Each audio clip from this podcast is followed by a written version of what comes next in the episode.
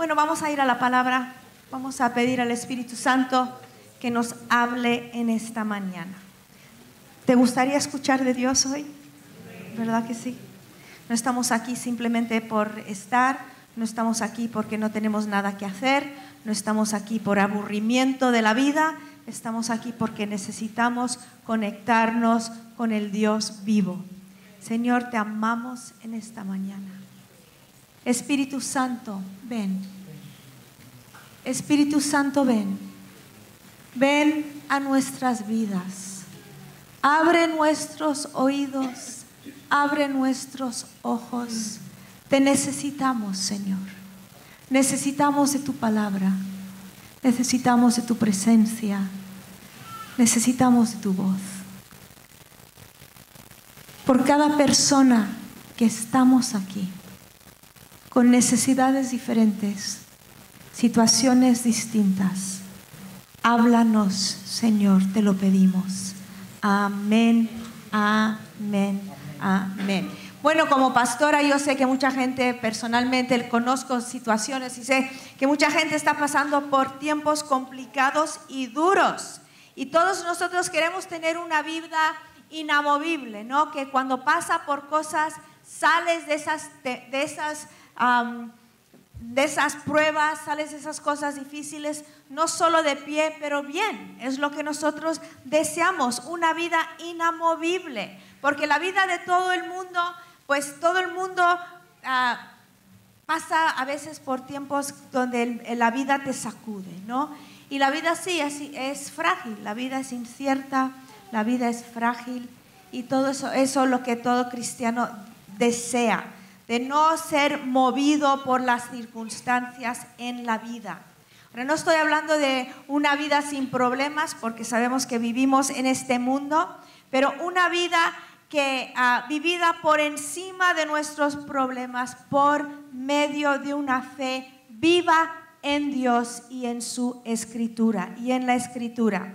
Es una fe plantada en tierra sólida. Cuando viene el viento, quizás se mueve de un lado para otro, pero no se cae. ¿No has visto a veces eh, en las noticias las palmeras en un huracán que van para acá y van para allá, pero al final pasa el viento y ahí están como si nada? Una persona inamovible es una persona que aprende a llenar su corazón y su boca con las promesas inamovibles de Dios. Una buena meta sería cambiar nuestra manera de responder a todos los desafíos y problemas de la vida, cambiando nuestra manera de pensar y nuestra manera de hablar. Llenar nuestros corazones con las palabras que son verdad de la palabra de Dios. No sé si algunos aquí recordáis el, terremoto del 95, yo sé que muchos no habéis nacido todavía, ¿vale? Pero en el, en el ah, terremoto del 95 en Kobe, Japón, murieron 5.470 personas, se lesionaron 33.000 y dejó a 300.000 sin hogar y solo tembló 20 segundos. Pero en esos 20 segundos muchas vidas fueron destruidas. Entonces los terremotos han cambiado la forma de construir en lugares donde hay fallas. Ah, por, la meta ahora es construir edificios que resistan los terremotos. Estos edificios son fuertes y son flexibles a la vez y tienen un fundamento para resistir las fuerzas de la naturaleza. Entonces, una vida inamovible se parece en que, en que resiste, aunque es, en, que es flexible y tiene un fundamento profundo y es hecho para resistir. Podemos tener una vida inamovible, una vida que resiste, una vida que resiste cuando el diablo se levanta en nuestra contra, cuando la gente nos ataca, cuando la oscuridad intenta abrumarnos, cuando la injusticia de las circunstancias nos sorprenden. Queremos poder salir de esto de pie. Cuando las injusticias de la vida nos sorprenden. Porque ¿cuántos saben que mucho de lo que nos pasa no fue culpa nuestra? ¿No? Algunas veces dices que tonto he sido, pero muchas veces las cosas que nos pasan no son nuestra culpa. Vamos al Salmo 27, primer versículo que dice, el Señor es mi luz y mi salvación. ¿A quién temeré? El Señor es la fortaleza de mi vida. ¿De quién tendré temor? Cuando los malhechores vinieron sobre mí para devorar mis carnes, mis carnes, ellos, mis adversarios y mis enemigos, tropezaron y cayeron. Aunque un ejército acampe contra mí, no temerá mi corazón. Aunque en mi contra se levante guerra, a pesar de esto estaré confiado. Una vida inamovible es una vida anclada, indestructible, porque es una vida confiada en el Señor. En Lucas 6:48 tenemos la historia o la parábola que contó Jesús acerca del hombre que construyó su casa sobre la roca. Y dice, es semejante, Lucas 6:48, a un hombre que al edificar su casa cavó hondo y echó cimiento sobre la roca. Y cuando vino una inundación, el torrente dio con fuerza contra aquella casa pero no pudo moverla porque había sido bien construida. ¿Dio con qué? Con fuerza, pero no pudo contra ella. Este hombre solo estaba construyendo una casa, pero nosotros estamos construyendo nuestras vidas. Y sabes, nadie puede construir tu vida por ti, solo tú lo puedes construir. Nadie puede poner fundamento por ti.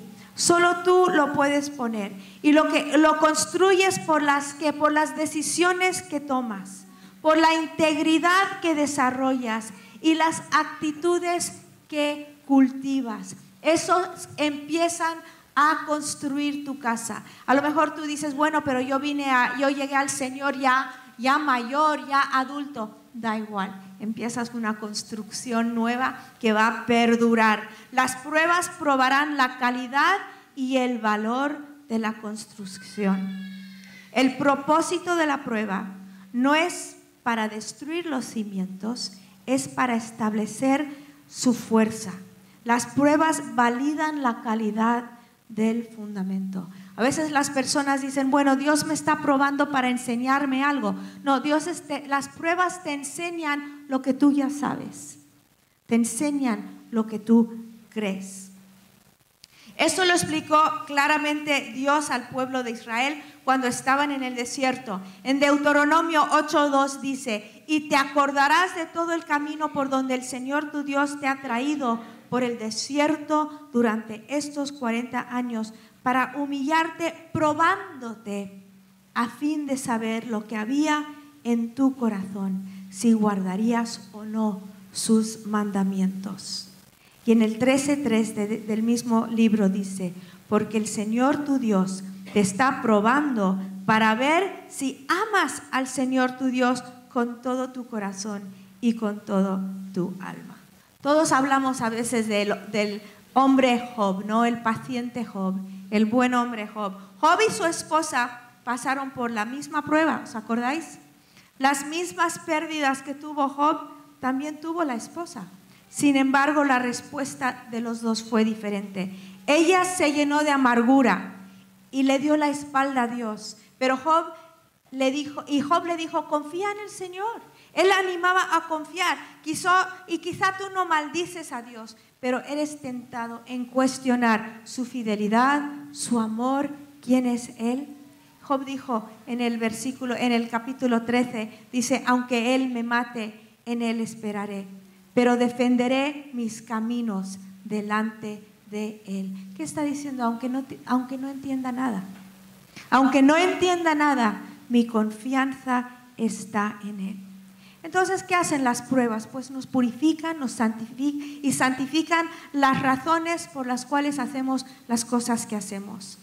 Mira, vamos a ver el cambio en el discípulo Juan. ¿Os acordáis en, Marcos 10, 35 a 37, cuando Jacobo y su hermanito Juan, los dos hijos de Zebedeo, se acercaron al Señor y le dijeron, Maestro, queremos que hagas por nosotros lo que te pedimos. Y él les dijo, ¿qué queréis que haga por vosotros? Ellos le dijeron, concédenos que en tu gloria nos sentemos uno a tu derecha y otra a tu izquierda. Pero no vemos esta misma persona queriendo un lugar, queriendo un lugar de, reconocimiento. No vemos esta misma persona al final de su vida. ¿Qué pasó con este hombre que luego, que escribió Apocalipsis? El, discípulo amado por Dios. Ese hombre viejo en la isma de Patmos, tan tierno y tan ah, moldeado por Dios. Su fe había sido probada. Pablo también pasó por todo y las cosas que sufrió le hicieron el hombre que él, que él era. Segundo de Corintios 12, 10. Por eso me, me complazco en mis debilidades, en insultos, en privaciones, en persecuciones y en angustias, por amor a Cristo, por cuando soy débil, entonces soy fuerte. Las pruebas forman el carácter de Cristo en ti si no te amargas. He visto personas que han pasado por las mismas pruebas. Unos salen llenos de Dios y otros salen llenos de amargura. ¿Y qué pasa? La decisión es nuestra, con la ayuda de Dios, con la ayuda de Él. entonces, tú has probado, en Salmo 17.3 dice el salmista, tú has probado mi corazón me has visitado de noche, me has puesto a prueba y nada hallaste. He resuelto que mi boca no peque. Las pruebas exponen nuestras debilidades y eso es bueno porque sabemos dónde necesitamos el Espíritu de Dios, dónde necesitamos su ayuda. Cuando viene un sismo en tu vida, te obliga a evaluar el, el fundamento. Puedes creer en el amor de Dios, pero cuando tu vida tiembla día tras día durante una temporada y dependes, entonces tú empiezas a depender de ese amor y se vuelve realidad. De teoría se convierte en algo real en tu vida. Puedes creer en la soberanía de Dios, pero hasta que no has estado firme de pie ante la confusión y angustia, declarando tu confianza en Él, no es realidad en tu vida declaras tu confianza en Él durante las injusticias de la vida y lo que tú creías que era, lo que tú creías que era realidad se convierte en algo sólido en ti, inamovible en ti. Las palabras que declarabas cuando todo estaba tranquilo se convierten en más que palabras. De que sabéis de lo que hablo, ¿no? Cuando estás diciendo, de victoria en victoria, ¿no? Cuando no pasaba nada. Luego pasas por las pruebas. Yo le dije a alguien hace poco, me decía, es que, pero es que yo quiero ir de victoria en victoria. Dijo, vas de victoria en victoria, pero vamos, nosotros queremos ir de victoria en victoria, en victoria, en victoria. Pero vamos, de victoria en victoria, en victoria, en victoria. No, vamos conociendo a Dios, creyendo en Él, con nuestros pies sólidos en su palabra. Se convierten en palabras que te sostienen. Son más que una inspiración, son fuerza poderosa en tu corazón y empieza a salir por tu boca lo que tú crees. Se convierte en una declaración de fe que tiras a la cara del enemigo. Nada de nada te puede quitar de los brazos amorosos de Dios, ni la pérdida, ni la traición, ni el abuso, ni la decepción, ni el desengaño. Nada te puede quitar de sus brazos.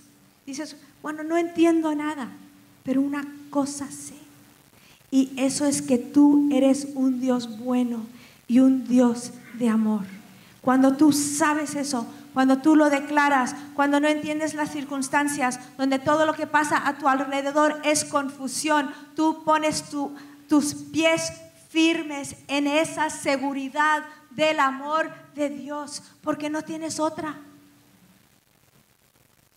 Qué bueno es Él. Las palabras son poderosas. Todos aquí nos hemos encontrado con personas que nos han animado con sus palabras nos han animado a creer, nos han hablado palabras de fe y otros que nos han hecho sentir que lo negro va a seguir oscureciéndose siempre, ¿no? ¿No has encontrado con personas que todo lo que te dicen es negativo? Y, te, y tú que buscabas una palabra de ánimo y en vez de animarte, te, tú dices, ah, ay, me duele la cabeza, pues ve al médico porque nunca se sabe, ¿no? Hay personas, tú has visto esos artículos que en, internet o algo que dice 40 ah, enfermedades que puedes tener que no sabes. No las leas. No las leas. La gente que te, que, te desanima. Bueno, no vamos a entrar ahí, que no es lo que, de lo que vamos a hablar hoy. Pero cuando Dios creó el mundo, Él habló, Él dijo palabras. Y necesitamos animarnos a cambiar nuestra forma de hablar. De la forma que hablamos acerca de la vida, de la forma que hablamos acerca de Dios, de nuestras circunstancias. Yo me he dado cuenta en los últimos meses que yo me quejo mucho. Me quejo, me quejo de cosas tontas, me quejo, me quejo, me quejo. Yo no quiero vivir una vida de queja. Yo estoy diciendo, Señor, ayúdame, no quejarme de cosas. Ay, qué calor, qué frío. Ay, ña, ña, ña, No, ay, qué tráfico. Ah, eh. Ir por la vida quejándote de todo, cosas que no puedes cambiar, cosas que realmente al final dan igual, pero queremos, yo Señor, ayúdame a cambiar mi forma de hablar. Romanos 10, 10 dice, porque con el corazón se cree para justicia y con la boca se confiesa para la salvación. Aún en la salvación la boca es importante. Yo estaba pensando ayer sobre mi tía, yo tengo una tía que ya falleció, la hermana de mi madre, que se llama Frida, y su esposo que se llamaba Jess. Y él no se convertía, él no iba a la iglesia, ella iba a la iglesia, ella ayunaba por él, ella oraba por él. Pero él, se, él pues si ella le daba un libro para leer, él lo leía y en el coche ella siempre leía la Biblia. Dice, ¿te importa si te leo la Biblia? No le importaba. Entonces ella le leía la Biblia, de vez en cuando él veía predicaciones en, la tele y ella un día estaba, él estaba diciendo, o ella estaba leyendo este versículo, ¿no? Que en el corazón tú crees y con la boca confiesas. Y él estaba manejando, conduciendo y ella estaba en el coche y ella le dijo a su, le dijo, a ver, cariño, ¿tú crees en el Señor? ¿Pero tú crees en Jesús? Ahora, nunca iba a la iglesia, ¿vale? Ella no veía, era un buen hombre, pero... Y él la miró y dijo, claro que creo. ¿Cómo crees que no creo? Claro que creo. Lo que, él, lo que salió de su boca rompió esa no sé qué, el no poder ir a la iglesia. Se empezó a congregar. El domingo siguiente tomó la Santa Cena. ¿Por qué? Porque confesó con su boca. No era solo una cosa aquí en, en, su mente, en su corazón, será verdad. Cuando confiesas con tu boca, tus palabras rompen cosas, tus palabras crean cosas cuando tú los dices de, una, de un corazón de fe. Ahora no estamos hablando del positivismo, no estamos hablando de decir, bueno, cosas tontas, no. Estamos hablando de hablar la palabra de Dios. Se basa en lo que Él ha dicho. Cuando Jesús fue tentado, ¿qué dijo? No dijo, bueno, creo. No, Él dijo, escrito está. Él miró al diablo y dijo, escrito está, escrito está. Por eso es tan importante que tú sepas que está escrito. Porque el, decir, no has dicho alguna vez, ay, yo sé que hay un versículo que tiene que ver con eso, pero no sé dónde está. Me ha pasado a mí, ¿no? Necesitamos saber qué está en la palabra. la palabra de Dios ya estaba en el corazón de Jesús y cuando él fue tentado, él pudo decir, escrito está. No dijo, me han dicho, o creo, o siento, Puso lo que ya estaba en su corazón, en su boca y lo habló. Y es importante saber lo que dice la palabra de Dios. En Colosenses 3:16 dice que la palabra de Cristo habite en abundancia en vosotros, con toda sabiduría, enseñándoos y amonestándoos unos a otros con salmos, himnos y canciones espirituales, cantando a Dios con acción de gracias en vuestros corazones. Que la palabra de Cristo habite en abundancia en vosotros. Cuando la palabra habita en abundancia, dice que nos enseña, nos amonesta. Necesitamos tener la palabra de Dios en nuestros corazones, que forma parte de nosotros. Empezar a renovar nuestras mentes con la palabra. En Salmo 119, versículo 138 dice, justos son los estatutos que has ordenado, y muy dignos de confianza. ¿En qué pones tu confianza hoy? Todo a nuestro alrededor cambia.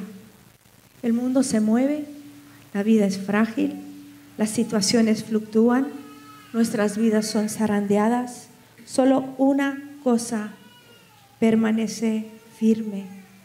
Solo hay una cosa que no es movido y eso es la palabra de Dios el amor de Dios. En el Salmo 46, 1 a 3 dice, Dios es nuestro refugio y fortaleza, nuestro pronto auxilio en las tribulaciones. Por tanto, no temeremos, aunque la tierra sufra cambios y aunque los montes se deslicen al fondo de los mares, aunque bramen y se agiten las aguas, aunque tiemblen los montes con creciente enojo. Dice, porque Dios es nuestro refugio y fortaleza. Él es nuestro pronto auxilio. Cuando tu boca se pone en sintonía con lo que cree tu corazón, empieza a cambiar lo que dices y empieza a afectar tu vida. Lo que está en tu corazón sale de tu boca. Cuando tu corazón está lleno de la palabra de Dios, la palabra rectifica lo que crees muchas veces. La palabra, eh, y ves la vida de otra forma. Empiezas a ver tus circunstancias de otra forma. Empiezas a ver las situaciones por la prisma de Dios. Gente me ha dicho, no entiendo esto, no entiendo el otro, con frustración y enfado. Pero luego ellos mismos he visto que su boca rectifica su actitud y, y su actitud. Yo eh, hay personas que han hablado conmigo, es que esto ha pasado, no lo entiendo, y empiezan y empiezan, y luego dicen, pero yo sé que Dios es bueno, pero yo sé que Dios me ama, pero yo sé que Dios está en control, pero yo sé que todo ayuda bien, y ellos mismos empiezan a declarar la palabra y empiezan a rectificar su actitud y empiezan a ver la vida con esperanza. Una declaración de fe afirma lo que crees. Afirma el, terreno sobre lo que, lo que estás asentados. Llena tu corazón de la palabra de Dios. Llena tu corazón de los propósitos de Dios.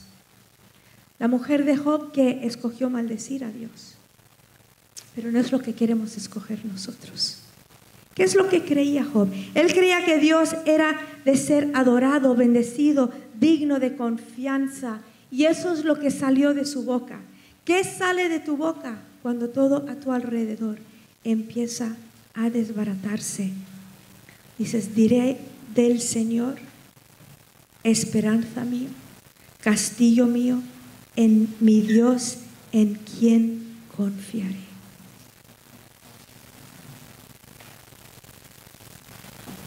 Hay muchas veces en nuestras vidas donde no entendemos nada. Pasamos por temporadas cuando dices, a ver, ¿qué pasa aquí? Tanta preparación y no tengo trabajo. Tanto entregándome a mi matrimonio y parece que se, se desmorona. Tanto de esto, tanto, tanto, tanto servir a Dios y ahora esto es lo que me pasa. ¿No?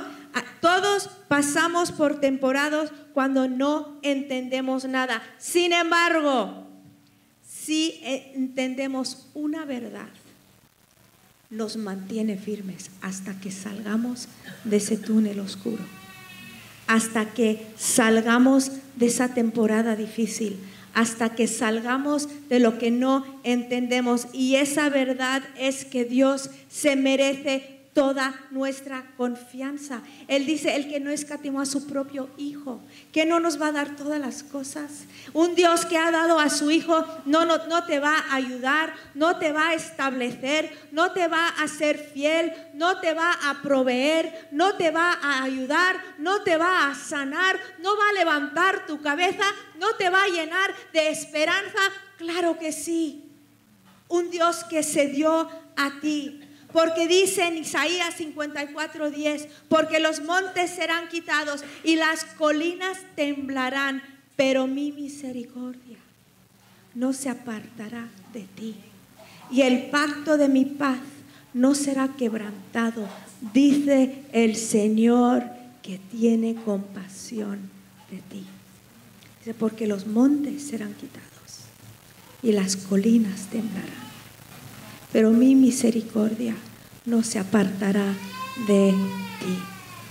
Yo sé que hay muchas personas aquí que necesitan esta palabra hoy, que están pasando por cosas muy complicadas, que están pasando por desilusiones muy fuertes, que están pasando por momentos de mucha confusión. Y Dios te dice hoy, no voy a apartar de ti mi misericordia. Créelo, en esta mañana. No va a apartar de ti su misericordia.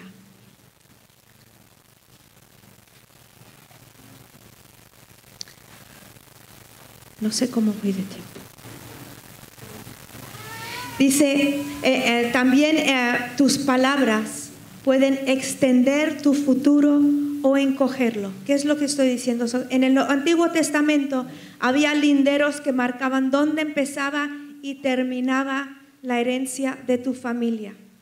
Pero no estoy hablando de palabras mágicas, ¿no? Estoy hablando de palabras que afirman lo que crees y afirma la fe, tu fe. Y cuando lo haces, entonces te ayuda a mirar más allá de lo poquito que tienes. Te ayuda a mirar más allá de lo que has creído hasta ahora.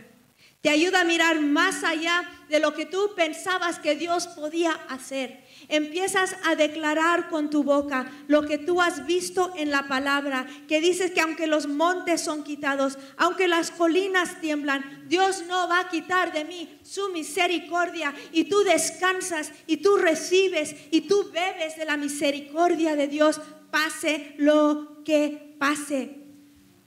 Y tus palabras edifican tu espíritu y tu fe. Tus palabras muestran que confías que Dios está obrando en tu vida y que Él desea lo mejor para ti. Entonces no dejes de declarar tu fe.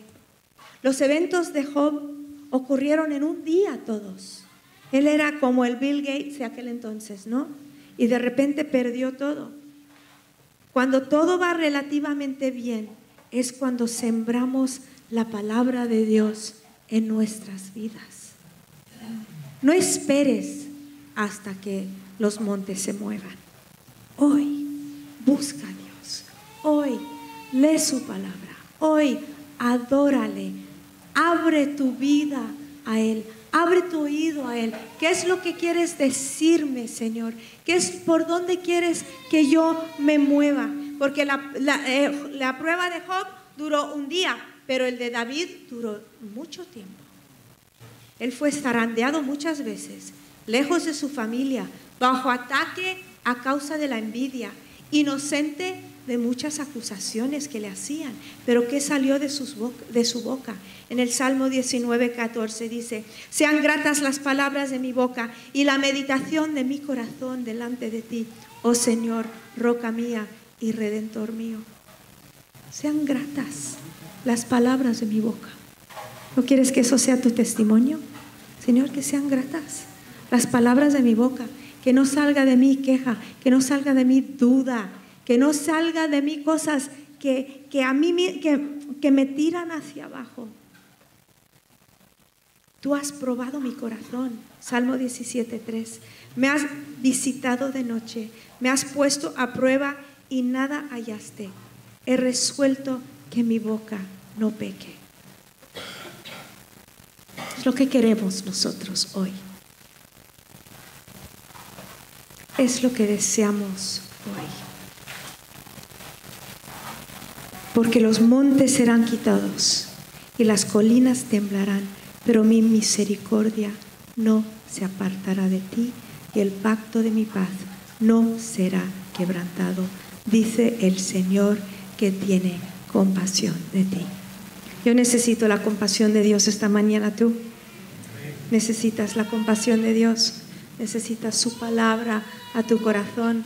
Personas que están pasando por, por situaciones tan difíciles, nos visitan gente de Venezuela que están aquí, luego vuelven, necesitan la compasión de Dios sobre sus vidas, ¿verdad?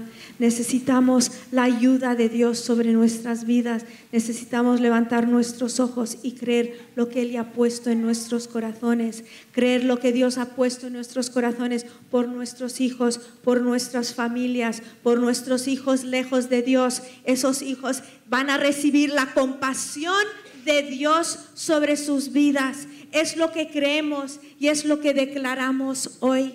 No vamos a dejarnos ser zarandeados día y noche por el enemigo. Vamos a ponernos de pie firmes en la palabra de Dios, pase lo que pase. Es una buena palabra para nosotros.